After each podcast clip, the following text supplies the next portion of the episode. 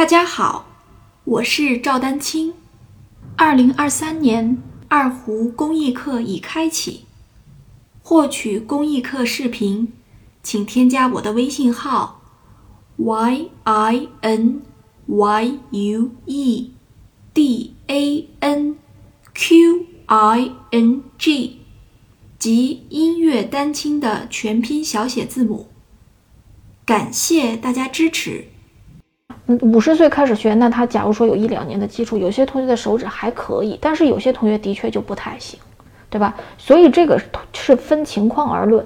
当然，最理想的状态就是你尽量抬高。有的同学可能抬到这儿，有的同学抬到这儿，对吧？那你有没有这个抬指的意识，是是能看出来的。所以这个方法它本身跟。什么年龄啊？我觉得业余专业倒没什么关系，太大的关系。它跟你整个手的机能，有些同同学即便是成人，手的机能是是还可以的。我不能说特别好吧，就还可以。你至少具备这个抬指。那如果这个同学具备抬指的可能性，那你为什么不让他抬指呢？所以这块呢，就是我稍微给大家说一下，我以免呢，就是有些同学看到一些老师，呃，可能就是有一些。他由于比如说这个短视频的时间原因，他也没有解释那么详细，对吧？但是我要把我的这个观点说清楚，你就是三级以内你不用考虑抬指这件事情，但是三级以上看情况。如果你的手的确能抬起来，我经常在批改作业的时候，我就说手指稍微抬起来，因为我觉得你可能还有可能性，对吧？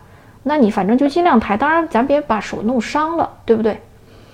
就这个意思啊，所以你看这个地方啊，我们还是在强调，对于不同级别同样一个技术，对于不同级别同样一个练习曲，我我给大家的要求是不一样的。当然，因为这都是大课，所以你看我分门别类的说，三级以下该干嘛，对吧？三三级以上该干嘛？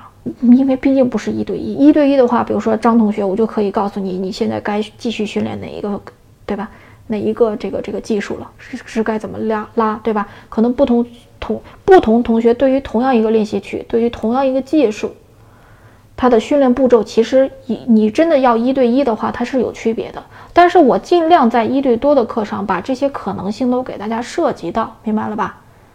就是至少大类上你先区别一下，你是什么样的原因？你你有的同学真的就拉到四五级，你音都不准，那你说我让你抬指也没必要。对不对？音准都没有练过，就是音音准完全就不对，是吧？也没练过系统的练阶，练过音阶，对吧？那有些同学可能甚至到九级、十级，他他现在才发现，他原来可能手指一直都是按着的。那你说你要拉九级、十级那种曲子，你手指不抬的话，根本就不行。所以这个呢，我觉得才是就是真正的这个因材施教啊。我们只是说，当然这个确实是大课，所以我尽量把各个方面都都涉及到。